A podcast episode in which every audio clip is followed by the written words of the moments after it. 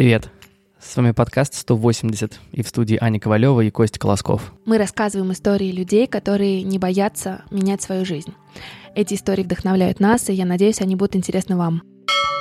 На прошлой неделе мы рассказали историю создания магазина минималистичных украшений «Сахарок». Но я забыл рассказать смешной случай из моей жизни – Несколько лет назад встречался с девушкой. Она фанатка украшений. И мы пошли в шоурум Сахарка выбрать подарок на день рождения ее подруги. Долго выбирали, она кучу всего примеряла, естественно, говорила, как ей все круто идет. В итоге остановились на какой-то подвеске. Купили, запаковали в подарочную упаковку. И забавно, что в итоге моей бывшей так понравилась эта подвеска, что она решила оставить ее себе. Про подругу историю умалчивает, но, надеюсь, она не сильно расстроилась. Что хочу сказать своей историей. Не нужно делать тяжелый выбор – себе или в подарок.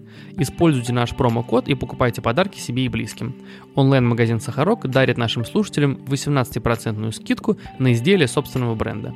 Напоминаю, промокод 180, скидки на сайте не суммируются и скидка действует до 20 марта. Так что порадуйте себя этой весной. И сегодня у нас в гостях Лена Володина, медиа-менеджер, блогер, писательница и автор книги «Дзен в большом городе». Наш Костя подкаст о переменах, и, как правило, мы рассказываем истории людей, которые в какой-то момент решили свое дело начать. Сегодня нестандартный выпуск, и мы расскажем историю того, как Лена решила свой бизнес закрыть. У нее был а, небольшой кондитерский цех по производству эклеров, и в какой-то момент Лена поняла, что это больше не приносит ей удовольствия. Она нашла в себе смелости закрыть свое дело и поделилась своим опытом в книге «Дзен в большом городе». Лена, привет. Лен, привет. Да, привет. Так, начнем с самого, наверное, сложного вопроса, который у меня есть в моей голове. Так. Кем ты себя позиционируешь? Вот ты ответила себе на вопрос, кто ты такая? Это, я вообще считаю, что это самый главный вопрос, на который человек себе должен ответить, кто я, потому что когда ты понимаешь, кто ты, дальше проще решать. Я про себя говорю так, что я медиа-менеджер, блогер, журналист и теперь писатель. Вот как бы четыре такие основные характеристики. Как давно ты пишешь? Я, ну, у меня вообще журналистское образование, и глобально я не считаю себя писателем. Ну, то есть одна книга — это типа не считается. Ну, вот такого вот для... пошло вот это «Кто же я?» Это начало. Э, для писательства. Но раз уже, ну, как бы чисто формально, есть книга, ты писатель, тебе надо представлять, тут еще про то, как людям тебя легче воспринимать. Вот, поэтому писатель — это понятное слово. Журналист — понятное слово. Блогер тоже сейчас все понимают, что это. Вот с медиа-менеджером уже сложнее, но, тем не менее, есть такая единица рабочая и, в общем, творческая. И там я вхожу в рейтинг молодых медиа-менеджеров, поэтому это тоже вроде как бы подтверждено, и это очень удобно, ну, тоже себя называть таким образом. А тебе важно вот это подтверждение? Нет, я вообще очень сильно охладела ко всяким конкурсам, номинациям, еще что-то. Ну, то есть, окей, это может быть когда-то в какой-то момент интересно ради участия и процесса, но прямо сейчас я понимаю, что это ничего не значит. Ну, то есть это никак, эм, не знаю, не повлияет на мое самоощущение. Плюс те, я как раз в книге тоже об этом рассказываю, что те эм, те конкурсы, которые происходят, я вижу, как люди получают эти награды, и для меня их значимость очень сильно снизилась. Ну, то есть для галочки что, чего-то мне не нужно. Мне нужно что-то, что будет важно именно для меня. Ты, когда перечисляла, ты не назвала, что ты кондитер. Бизнесмен, бизнесвумен, сори. Э, ну, я скажу про кондитера, что я кондитером себя вообще никогда не считала, даже когда я готовила эклеры, потому что мне кажется, что у кондитера должно быть э, ну, какой-то больший бэкграунд и большее образование.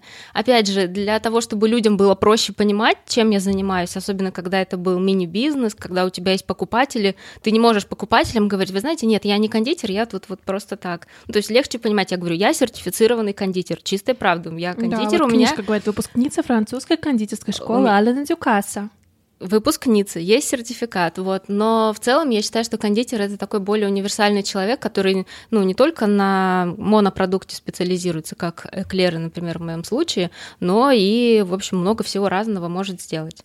А вот. расскажи, как это вообще история пришла в твою жизнь? Э, кондитерская, я вообще в какой-то момент, это было прям, мне кажется, лет 10 назад, э, я увлеклась готовкой, э, стала вести блог на ЖЖ сначала, потом э, на сайте Космару у меня был кулинарный блог, он назывался «Ем и не толстею».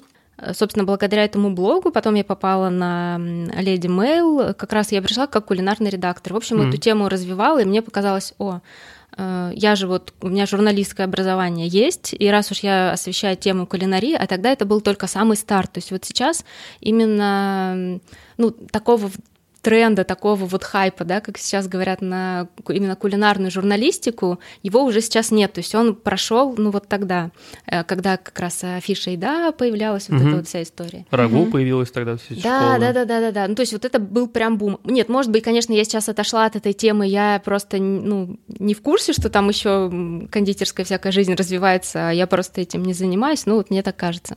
Эм, ну собственно вот я решила, что надо где-то поучиться мне. Стала смотреть школы, э, там разные, или Кордон Блю смотрела, и вот э, э, подруга знакомая посоветовала мне как раз школу Алены Дюкасы, потому что у нее там учился муж, ну, у него был полный курс, который там 8-9 месяцев. Но я узнала, что там есть летние программы, и стала изучать вопрос, как туда попасть. Там нужно было заполнять анкеты, там резюме, проходить телефонные собеседования. Вот, и... На французском? Нет, на английском. Причем у меня тогда был, ну, такой, мне кажется, средний уровень английского, но, тем не менее, его хватило, чтобы пройти интервью. И тогда это первый раз в жизни, когда я ощутила пользу английского языка вообще а, в жизни и поняла, что вот она, практическая необходимость. Не зря я, значит, поднимала уровень э, там, в Москве за полгода.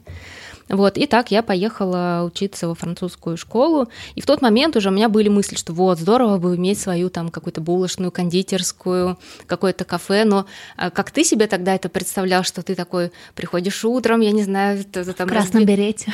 Что-то, да, типа такого там, не знаю, э, поднимаешь э, вот эти вот, не знаю, шторы, ну, раздвигаешь, в общем, вот, вот такое вот было. Свежевыпеченный багет. Да, ну, в общем, это, конечно, очень сильно была романтизация всего, хотя, на самом самом деле французская школа, она так очень сильно опустилась с небес на землю, потому что именно там я поняла, что готовить — это очень тяжелый физический труд. И вот у меня после этого на, с ногами, например, начались проблемы, когда ну, ты постоянно весь день на ногах, ты приседаешь э, с тяжелыми э, этими подносами, на которых куча там замороженной выпечки, и это такой непрерывный процесс. Это прям кроссфит со вкусом.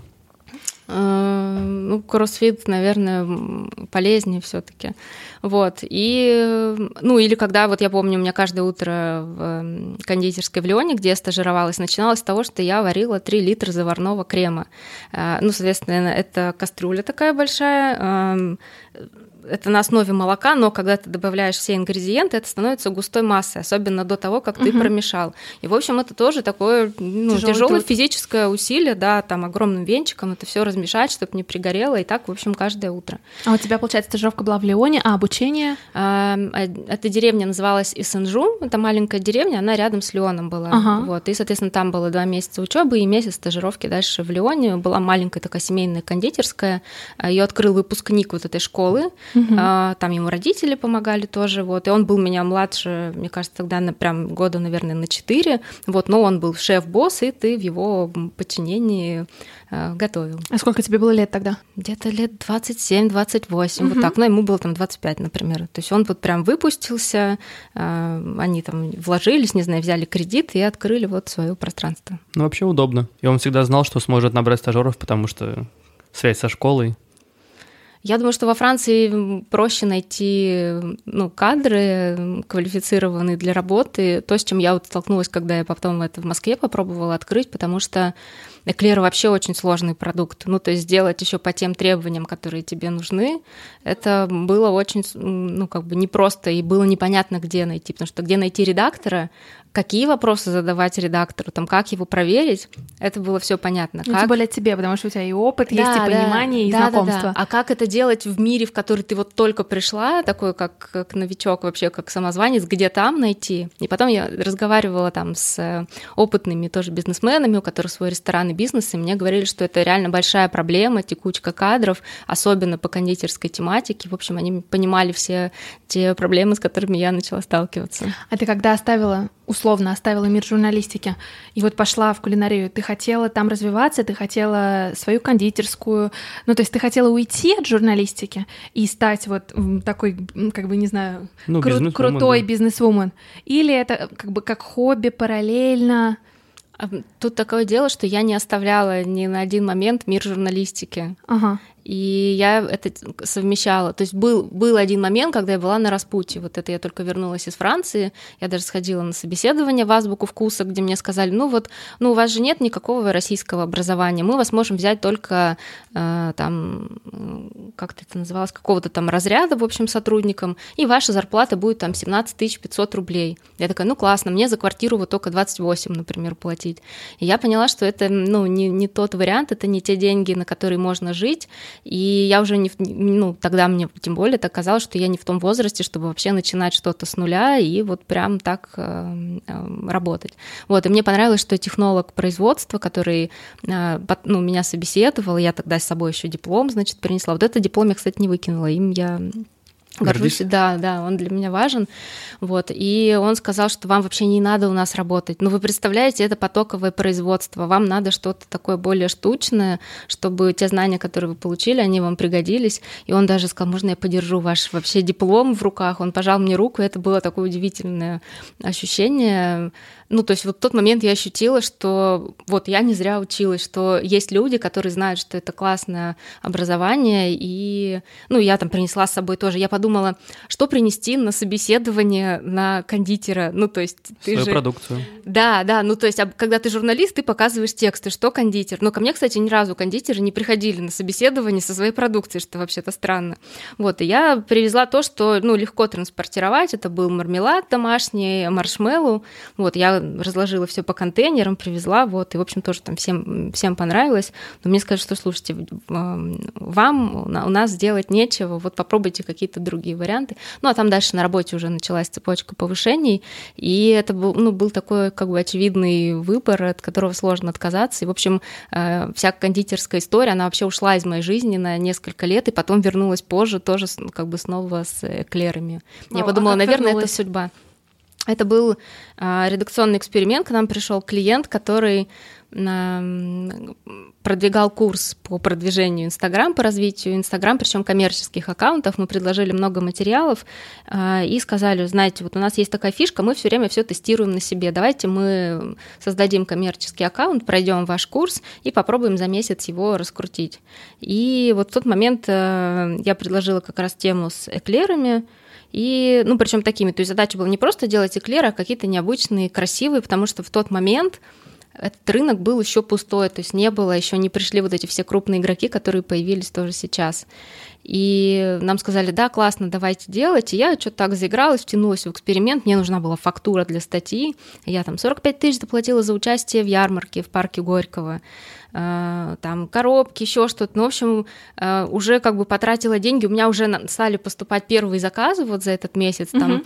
сама коллаборация случилась, благодаря которой появилась идея э, эклеров на заказ с индивидуальным дизайном. То есть, когда дизайнерские картинки, ты потом под каждого клиента, ну, кастомизируешь вот коробочку, которая получается и все.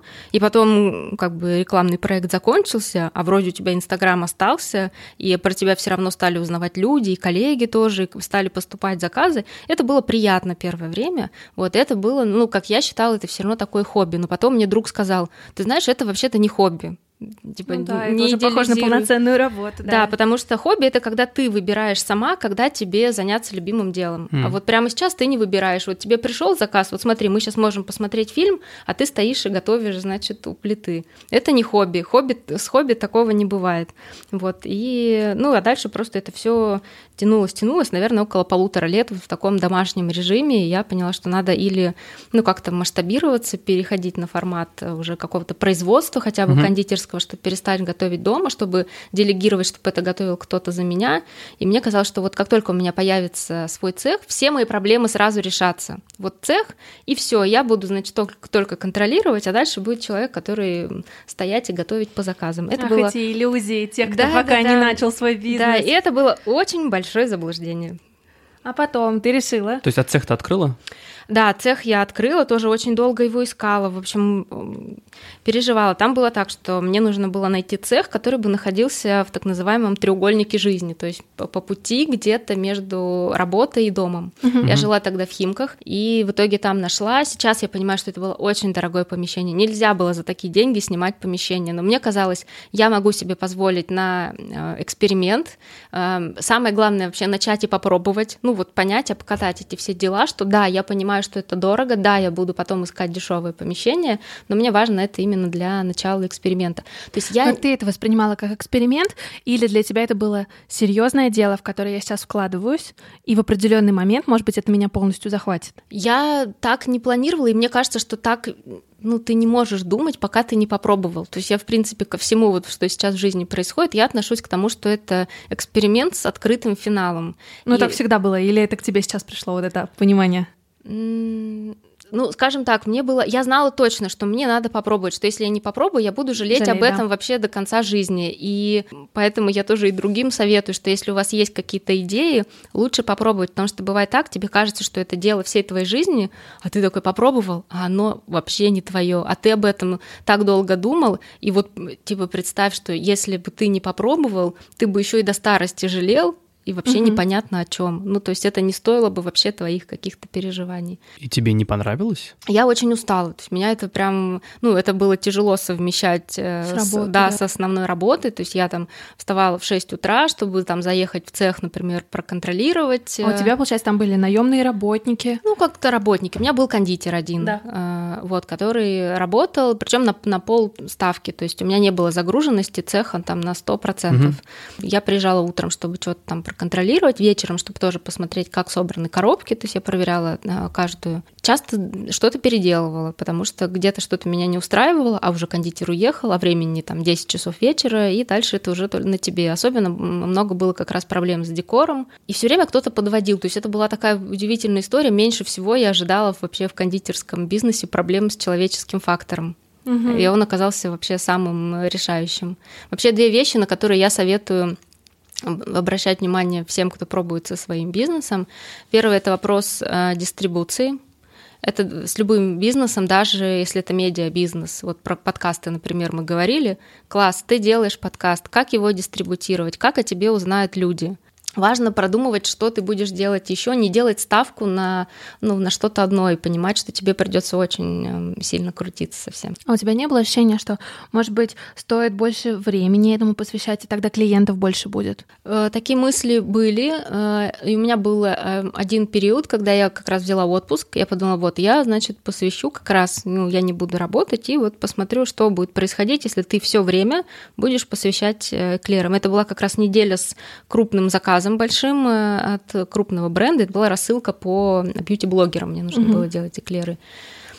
И в эту неделю меня просто подвели вообще все, все, кто можно. То есть девушка, которая согласилась э, принимать заказы, я прям завела второй телефон для нее, вторую симку, потому что вообще это оказалось, что принимать заказы это тоже уходит много времени, обговорить все детали. Mm-hmm. Ну, это же кастомизированный заказ, это не просто мне там 6 эклеров, такая-то начинка к такому-то числу. А, и она через два дня, и вот как раз на этой неделе отпуска, она мне сказала, все, я не могу, у меня все-таки маленький ребенок, он плачет, когда я в телефоне, я не могу тебе больше помогать. Я такая, о, это снова на меня упало. Потом курьер, который меня не подводил никогда, курьер на машине, просто вместо 10 утра приехал к часу, ну то есть вот там угу. сорвалась вся цепочка вот этих последовательных заказов по блогерам. Все звезды сошлись, да? Да, потом что-то там еще и в самом кондитерском цехе. И я просто так упоролась за неделю, и я поняла, что вот, вот сейчас меня ничего вообще не отвлекает, я могу заниматься только этим. И это съедает вообще все твое время, и ты абсолютно вымотан, и я поняла, что я просто ну, не хочу, не готова в таком режиме вообще продолжать дальше. И вот э, наверное, вот этот момент, на котором можно все равно сказать, нет, не останавливайся, не сдавайся, там, продолжай, но это для меня потеряло какой-то, что ли, смысл, и это, тогда я пошла к психологу. То есть мне хотелось понять вообще, мне же нравилось этим заниматься, ну, наверное. Да, да. Я... А, а любимое дело перестало приносить кайф. Да, и я не понимала вообще, что, что происходит. И я пошла к психологу, потому что я... это был тот случай, когда я не могла найти ответы на свои вопросы. И э, вот. А я... какие были вопросы в основном? То есть почему так произошло? Да, или... почему мне это нравилось и почему мне это вообще не нравится сейчас? Ну то есть что что изменилось? Э, вот я еще не могла вспомнить, а нравилось ли мне это когда-нибудь? Может быть, я заблуждаюсь, да, что мне это уже нравилось? Да, ну то есть, может быть, вот это было... Я в какой-то момент вот что мне не понравилось, что в этом было очень много инерционности. То есть, что ты что-то делаешь на автомате и уже не понимаешь, почему. И когда тебе уже так много всего надоедает, а вот что мне было особенно меня смущало, тебе приходят новые заказы, а ты такой думаешь, блин, опять пришел новый заказ. Что мне... с ним делать-то? Нет, мне опять придется работать. Вот из серии, да чтоб вам, вот так вот. Ты mm-hmm. думаешь, блин, нет, это... Да, такого, наверное, быть не да. должно. Да, это, да. это что-то странное. Красная лампочка. Вот, и... И вот после вот этого разговора с психологом я поняла, что все, надо сворачиваться. И я очень успокоилась в тот момент, когда я поняла, что все, я завершаю эти все эксперименты. Я а попроб... тебе психолог помог это осознать? Да, она сказала, что я говорю, почему я продолжаю этим заниматься? Вот если мне уже так это сильно вообще и раздражает, и так сильно выматывает, почему я продолжаю этим заниматься? Она сказала, что э, Лена, вам жалко бросить. По инерции? Да, ну то есть инерция, я подумала, в смысле жалко бросить? Я же не тот человек, который вообще в жизни руководствуется принципом жалко бросить. То есть, ну, я такой достаточно решительный. Вот, и я очень много обдумала, ну, обдумала вообще эту мысль и подумала, что нет, жалко бросить, это не про меня, э, мне не жалко, я все равно получила как бы тот опыт, который был, на тот момент мне казалось, что все это вот э, я попробовала, поэкспериментировала с бизнесом и больше не буду этим никогда заниматься. Так стой, ты подожди, да. ты э, походила к психологу, да. поняла? Не походила, это был один сеанс. Один сеанс, да. вау, то есть, ну ты, ты быстрая. Очень. Да, это да, вот так, это то, что меня очень на самом деле характеризует. Я всего за всю жизнь, я просто так много рассказываю про псих, психологов, и люди думают, что у меня там еженедельные сеансы. Нет, я была а, три раза, наверное, у психолога. Да, ну, вот видимо, за, за последние очень. два года. И да, причем ну, это были три вопроса и три раза. И да, да. да, это было каждый раз вопросы. То есть я не хожу к психологу для профилактики. Я шучу, что у меня нет такого количества проблем, чтобы ходить к психологу каждую да. неделю что-то прорабатывать. Девушка конкретная. Да. И это на самом деле самый правильный э, путь, э, когда ты понимаешь, что есть не какие-то неразрешенные вопросы, то к психологу надо идти уже с четкими вопросами и разбирать конкретно их, и тогда, ну и вот, и я с каждой сессии выходила с ответами на вопросы. Книга, мне кажется, стала результатом того, что я кондитерскую закрыла, и у меня такой переворот в сознании произошел, что Лена, все, хватит себя нагружать, занимайся тем, что тебе нравится, и вообще почувствуй уже себя счастливой наконец. Ну это же так сложно себе признаться, что ты занимаешься не тем. Но это не вопрос, что ты занимаешься не тем, а вопрос в том, что то, чем ты... Как бы, что значит занимаешься не тем? То есть кто решает, тем или не тем ты занимаешься? Хороший вопрос. Ну, наверное, сам, сам человек. Проба пера была года на два, да? Или на сколько, сколько ну, на два года, да. Что, что, что? Вот кондитерская сколько существовала? Ну вот если с самого начала, с открытия аккаунта, мне кажется, что да, это было где-то около двух лет. Ну, вот. это достаточно большая инвестиция времени. Да, да. да. И я, например... И, и поэтому было жалко бросить. Вот, вот числе, я, я да. об этом и думаю, что я хотела задать вопрос, а не жалко ли бросить? Ну, в общем, я так устала за эти... То есть, на самом деле, нельзя говорить, что, э, условно, я устала после там полгода экспериментов, да, когда вот уже формально появился цех. На самом деле это копилось сильно дольше. И мне кажется, я просто затянула тот момент, когда надо было сразу угу. от, открыть цех, попробовать э, и как-то сразу масштабировать адаптироваться. То есть я, может быть, уже на самом деле к моменту открытия цеха я уже была уставшая. Угу. Но я все равно не жалею, мне кажется, что это очень важно. И вот в тот момент, когда я закрыла кондитерский бизнес, думаю, все, я с бизнесом наигралась, типа потрогала, э, устала, что-то мне не хочется пока больше. А вот сейчас прошло время, получается, где-то год. Я такой думаю, хм, можно же потом еще что-нибудь попробовать. Я просто стала встречать больше историй людей, которые кучу бизнесов подкрывали, позакрывали, тут поэкспериментировали. Ну, да, там. серийные предприниматели, да. И это нормально, ну, то есть в предпринимательской среде это нормально попробовать одно, другое, третье и найти какой-то простой э, продукт, э, который, ну, или не простой, ну, неважно, продукт, который, в общем, э, все срастется, когда ты знаешь, как его продвигать, у тебя уже есть определенный багаж. Вот, и я подумала, о, а люди же не боятся, а чего я боюсь? Ну, в общем, я подум- думаю, что если когда-нибудь у меня будет какая-то идея э, бизнеса или какой-то продукт или еще что-то, или, не знаю, компаньон, э, я попробую снова. Ну, то есть э, это не страшно, просто нужна идея. И ничего страшного, что ты попробовал одно, а потом попробуешь другое. Так можно. В общем, для тебя это не был провалом. Для тебя это был просто это опыт. А, это опыт, это то, чему мама, мне кажется, удивляется. Она, я попросила маму и сестру написать отзыв про книгу. Ну, мне было интересно, как э, родственники вообще относятся к тому, что ты делаешь. И мама сказала, вот, я удивлена, как вот у моей дочери хватило э, вообще мудрости, не знаю, там, смелости, еще чего-то, какие-то там свои ошибки приписать себе вообще в, в победы на самом деле. Даже не в победы, она сказала так, приписать это в опыт. Опыт, да. Это реально очень важно, и, ну, я, собственно, так к этому и отношусь. Ну, то есть... Э... Но, опять же, это некая мудрость, которая бывает не сразу, которые приходят. Приходят, да. Ну вот для этого пришлось два года экспериментировать с эклерами, очень устать, понять, что все у тебя больше нет сил ни на что, и так прийти к такому просветлению. А мне интересно про книгу спросить. Вот ты закрыла кондитерскую, угу. начала рефлексировать да, что, что же на самом деле делает меня счастливой. А может нет. А может и не делает. Угу. Может не начала рефлексировать. Начала Или... ли ты рефлексировать, Лен? Я просто так устала в тот момент, что, мне кажется, не было какой-то прям супер большой рефлексии. Особенно как только я поняла, что я закрываю бизнес, я очень расслабилась, и мне кажется, что меня отпустило. И вот в тот момент, на самом деле, предложение о написании книги мне поступило, когда я еще заканчивала дела по бизнесу, но я уже знала, что я его закрою.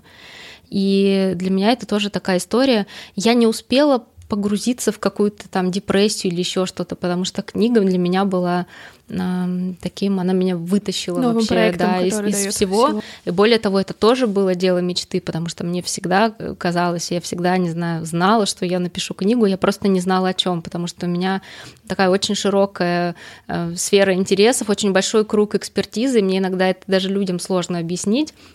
Потому что, э, типа, а почему ты вот этим и вот этим вот занимаешься, а вот ты тут знаешь, ну это так сильно помогает вообще в жизни.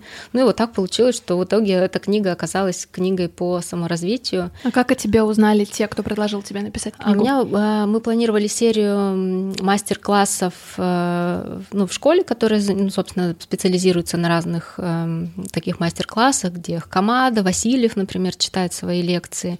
И мы составили расписание там было три разных темы, мы структурировали их, написали, и оказалось, что это был сайт, который мониторит э, редакторы издательств на предмет поиска каких-то новых как раз авторов для книг.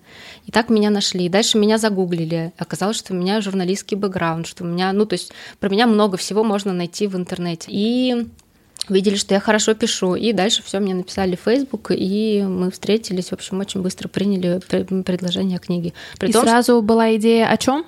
Э, было сразу понятно, что это книга про саморазвитие. Э, потом я сказала, ну вот смотрите, вот сейчас я еще там эклеры закрываю, и у меня вот тут тоже, значит, какой-то свой тоже опыт. Да-да-да. И сейчас даже уже сложно воспроизвести, но книга очень сильно поменялась от момента вот, ну, эм, замысла замысла. Ну, даже не так. Нет, на самом деле сам замысел, наверное, остался, потому что э, пред, ну, предисловие, введение я написала сразу же. Это было вот э, первое, да. И э, особенно меня, конечно, вдохновило, что мне редактор сказала, Лена, вы просто автор мечты, вас не нужно редактировать. В общем, все здорово, продолжайте в том же духе. А что ты хотела донести своей книгой? Вот у тебя прям изначально была, наверное, какая-то цель или задумка? Что ты хотела сказать ей? Ну, поделиться своим опытом, вот с чем я столкнулась, когда ты ощутил на себе интенсивность вообще ритма жизни в большом городе, когда ты устал от этого, когда ты понял, что э, уже будь проклята эта мультизадачность, э, которая выпивает из тебя все соки, и надо остановиться и вообще сделать что-то, чтобы почувствовать себя счастливым, заниматься тем, что тебе нравится, уйти от инерционности а, вот от этого дня сурка, который у тебя делает один день за другим, а потом ты такой раз — и пять лет прошло, и ты не помнишь вообще, что было там за это время. То есть это такие э, истории, выводы, которые я делаю там на основе своей жизни. И меня тоже спрашивали, Лена, а как вы придумываете ваши теории? А у меня там есть, условно, теория нулевого километра. Эм... А что за теория нулевого километра? Да, или там еще есть этот феномен, эм, как там, пирожка за 49 рублей. Ну, в общем, разные, типа, как вы их придумываете? А я их не придумываю специально, просто вот есть что-то в жизни происходит, и потом у тебя раз, и ты думаешь, о, а вот это же укладывается, вот тут, оказывается, есть такой э, какой-то алгоритм, правило, и вот это вот укладывается в такую теорию.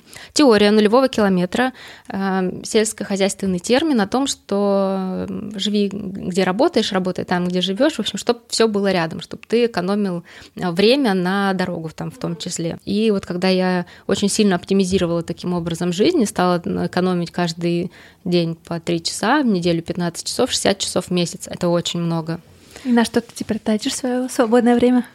Я стала больше писать. Э, ну, блог, соответственно, меня ну, вот прошлый год занимал тоже очень много времени. Расскажи для наших читателей, э, что за блог, где его можно найти. Для наших слушателей, извините, пожалуйста. Нормально. У нас тоже есть читатели. Э, это блог в Инстаграм, называется Джо Кукер. Как сделать жизнь такой простой и удобной, как чувствовать себя счастливым. Мне понравилось, как одна девочка-блогер, Туся, рассказала про меня она сказала так, каждому нужна своя Лена Володина. И вот это о том, что, мне кажется, каждому нужен человек в жизни, который тебе скажет, что так, ты загнал себя, остановись вообще, э, прекрати гонку за какими-то там ачивками. Чем мне нравится Инстаграм, что он тебя знакомит с людьми, э, с которыми бы ты никогда не встретился вообще при обычной жизни. Плюс у тебя есть читатели, которые тоже тебе чем-то могут помочь.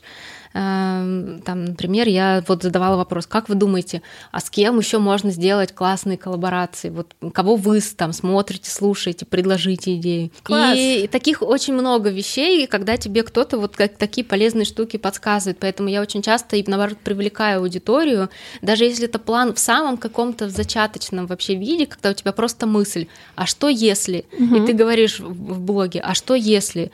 И хоп, и у тебя может как-нибудь это так развернуться, и и, и эта история вся продолжится. Поэтому... А вот тебе кажется мысли материальны?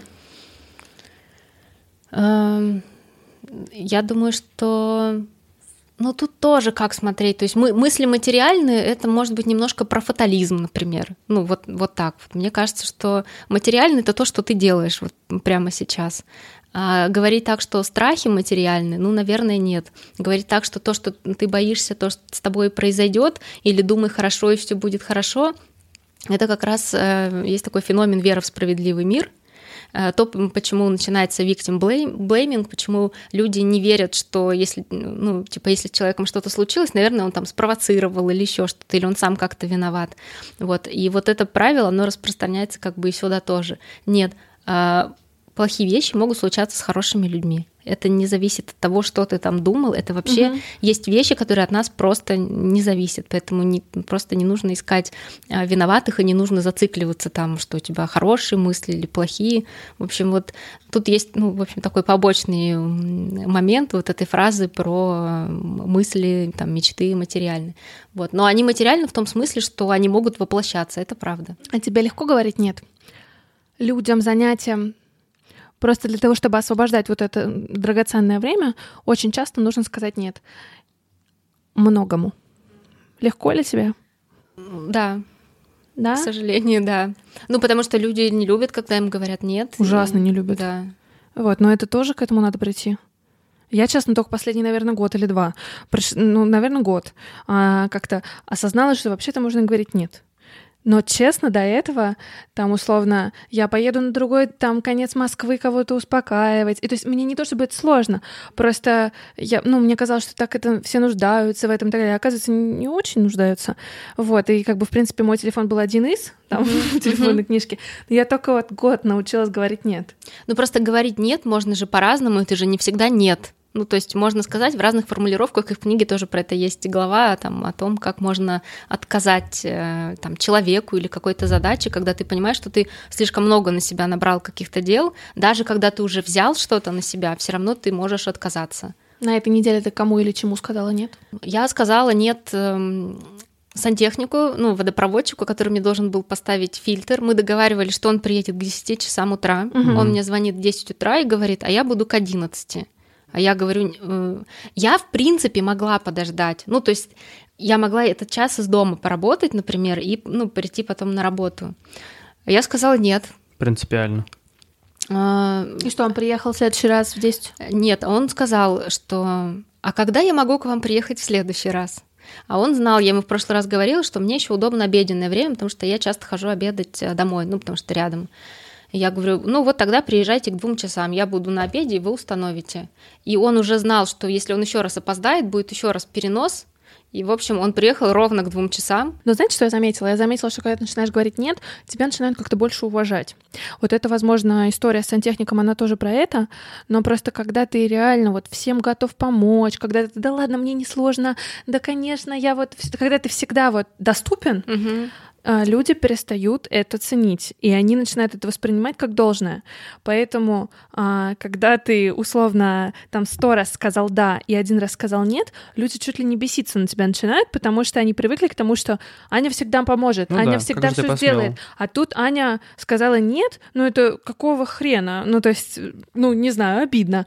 А когда ты условно говоришь тут нет, тут да, тут нет, люди настолько начинают ценить больше, потому что они сразу понимают, что ты сделал вот этот выбор в пользу них. Ну, то есть это, это прикольно, это интересно.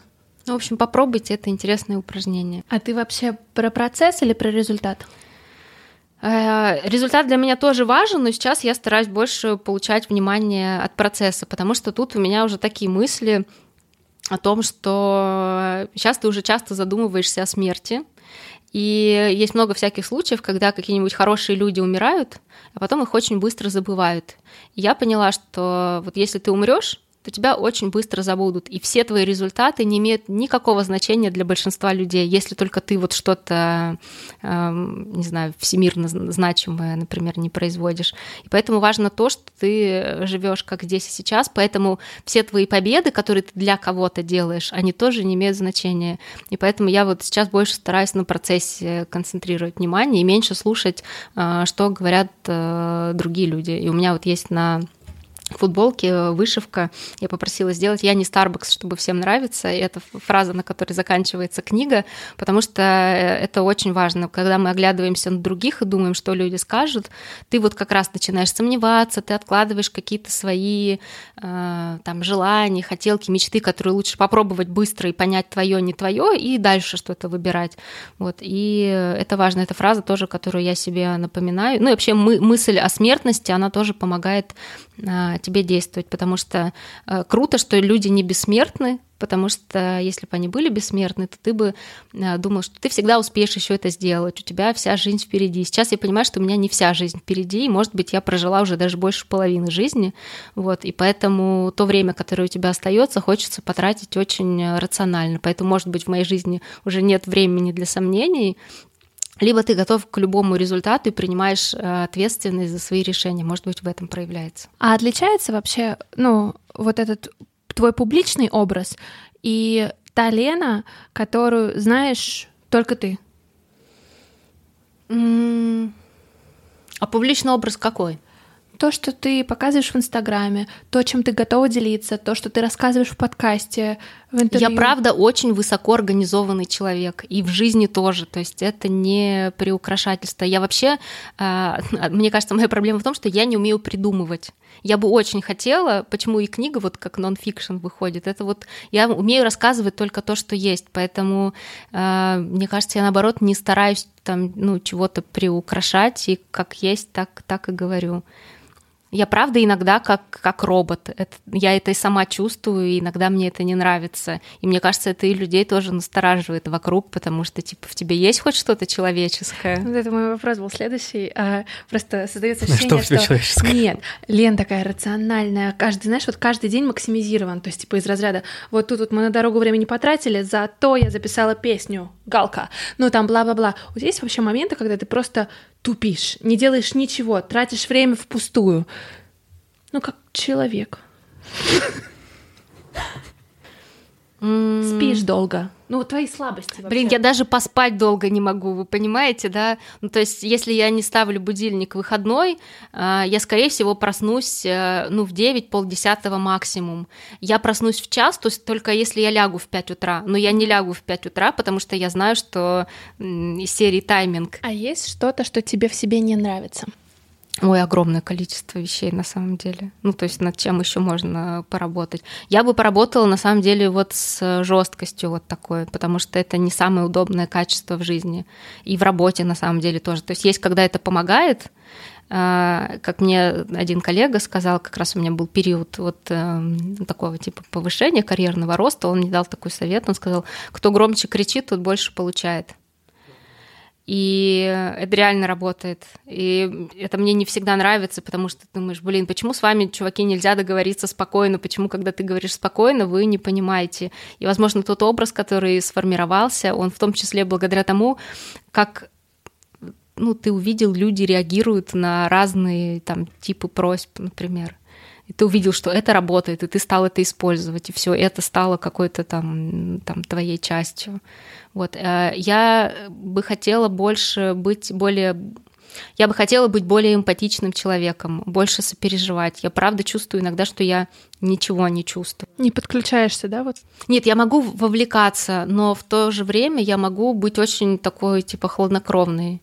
Э, особенно когда что-то касается каких-то жестких решений, э, мне может быть все равно, что чувствует человек, вот, который там сидит рядом. Кстати, из, из качеств я очень прямолинейный человек, и это тоже одна из проблем, потому что я говорю то, что я думаю, и, в общем-то, где-то, может быть, имело смысл что-то мягкую найти, какую-то формулировку.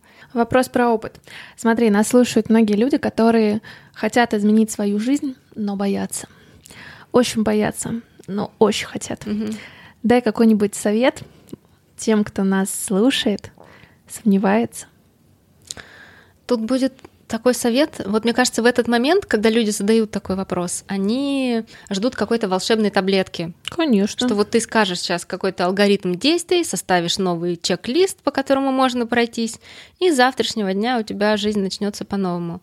Но это так не работает, и я даже слышала такую теорию, что если у тебя есть вопрос, там, не знаю, а действительно ли надо мне там что-то поменять, то, скорее всего, не надо, потому что если твои потребности настолько, ты уже больше не можешь жить по-старому, то ты просто это меняешь, то есть ты, наверное, не созрел. Поэтому, в общем, нет более действенного способа что-то сделать, как сделать это. И я это сравниваю с Дайвингом это то, что э, нет другого способа что-либо сделать, как-то подготовиться, кроме как сделать вот этот шаг вперед, а там ты так ластой должен шагнуть э, и все, и провалиться в воду. И по поводу там мотивации перемен или еще чего-то есть очень смешное сравнение. Я пыталась найти, э, кто, кто его придумал, то есть это не, не мой такой юмор, о том, что нет более замотивированного человека, чем тот, который хочет в туалет. И потому что если там ты хотел в туалет и не успел, ну, как бы странно услышать отговорки, что, э, вы знаете, у меня не хватило мотивации, я стучал, но мне не открыли, там, не знаю, я решил там отложить на завтра или еще что-то такое, вот. И я не знаю, если вдруг это кому-то поможет эм, понять силу вообще своих желаний изменить жизнь, можно вот на вот этом примере, э, не знаю, с туалетом вот как бы прочувствовать это все. Класс. Супер. Спасибо большое. Спасибо да, огромное. Спасибо. Спасибо, что послушали этот выпуск. Мы с Костей очень ценим обратную связь и будем супер благодарны, если вы запостите в сторис Инстаграма то, что вы слушаете наш подкаст. Чтобы я вас не потеряла и увидела ваши комментарии, а, отмечайте меня, Аня Ковалева, подписывайтесь и обязательно отмечайте наших гостей. Нам всем очень интересно, что вы думаете об этом выпуске.